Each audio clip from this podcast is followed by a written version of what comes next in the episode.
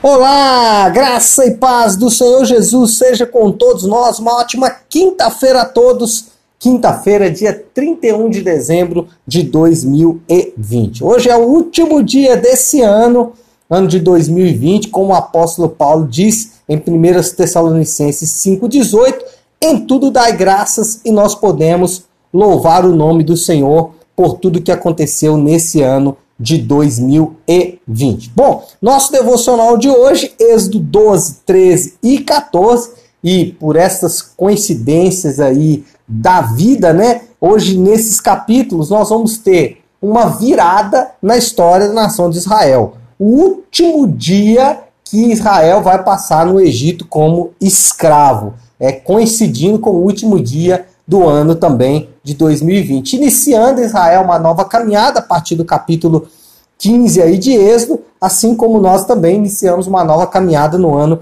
de 2021. Mas o tema hoje então do nosso devocional é a saída e aqui só para fazer uma contextualização, teria assim muita coisa para a gente falar aqui nesses capítulos, mas a gente vai tentar dar uma resumida. Então, o capítulo 12, ele vai narrar toda a preparação para a décima e derradeira praga e também a saída definitiva do povo do Egito. Que nós temos então no capítulo 12 e a parte inicial do capítulo 13 é exatamente essa décima praga. Praga essa que vai acometer de morte todos os primogênitos e aqui nos capítulo 12, no, no capítulo 12, nós vamos perceber que o tema central é juízo, então temos vários elementos que remetem ao juízo de Deus, e Deus então vai executar o seu juízo, como o texto bíblico diz, contra os deuses do Egito. O povo então começa no capítulo 13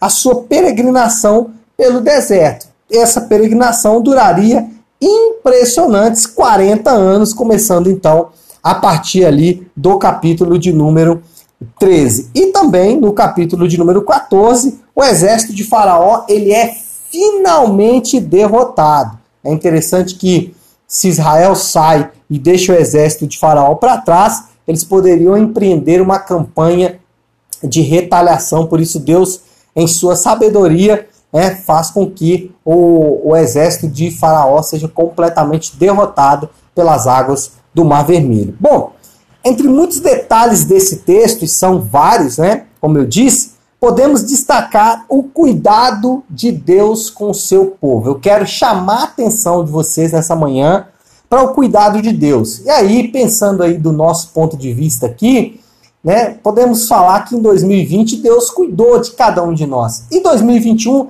não será diferente. Então, Deus ele cuidou ali da nação de Israel fornecendo, entre muitas coisas, em primeiro lugar, o caminho da redenção. Então, o sangue do cordeiro foi o caminho que Deus forneceu para o povo de Israel, um povo que era escravo, um povo que era completamente subjugado. Deus mostrou para eles então que existe um caminho e esse caminho passa pelo sangue do cordeiro, pelo sangue do inocente. E quando nós falamos é, do nosso ponto de vista aqui, aplicando para os nossos dias, nós estamos no caminho da redenção. O sangue do Cordeiro está sobre as nossas vidas. E isso mostra o cuidado de Deus. Se Deus não poupou o seu próprio filho, será que ele não nos dará graciosamente todas as coisas? É o que o apóstolo Paulo pergunta em Romanos capítulo 8, versículo 32, mostrando exatamente que a nossa ansiedade ela não faz sentido, já que é, nós estamos no caminho da redenção. Em segundo lugar, Deus fornece o direcionamento seguro. Deus dá uma nuvem para cobrir o sol durante o dia e uma coluna de fogo para servir de iluminação e também de aquecimento para esse povo que caminharia no deserto. E nós temos também, do ponto de vista de 2021 e aplicando essa palavra aos nossos dias, nós temos a, a nuvem e a coluna de fogo, que é a palavra de Deus, ou seja, não precisamos ficar sem direção, não precisamos ficar perdidos, não precisamos ficar abalados, porque nós temos a boa, a segura palavra de Deus, que em dias quentes ela nos fornece sombra e em dias escuros ela nos fornece iluminação e também calor. E em terceiro lugar, Deus forneceu a eliminação do inimigo, ou seja, os exércitos de Faraó foram completamente derrotados por Deus lá na travessia do Mar Vermelho. E nós precisamos entender que o pior inimigo já foi derrotado. E existe a promessa de que o último inimigo, a morte, também já foi derrotado. Então, os nossos inimigos já estão todos derrotados. Né? Mesmo que você crie inimigos fictícios, os inimigos de fato, eles já foram derrotados por Jesus Cristo na cruz do Calvário. Então, inicie a sua caminhada aí por 2021 com essas certezas. Você tem o caminho da redenção, você tem o direcionamento seguro e você tem a libertação ou a eliminação de todos os seus inimigos. Então, você vai poder é, desfrutar dessa caminhada por 2021, sabendo que o Senhor já te forneceu essas coisas. Agora, interessante que em todo tempo aqui eu falei que o Senhor forneceu. Por quê?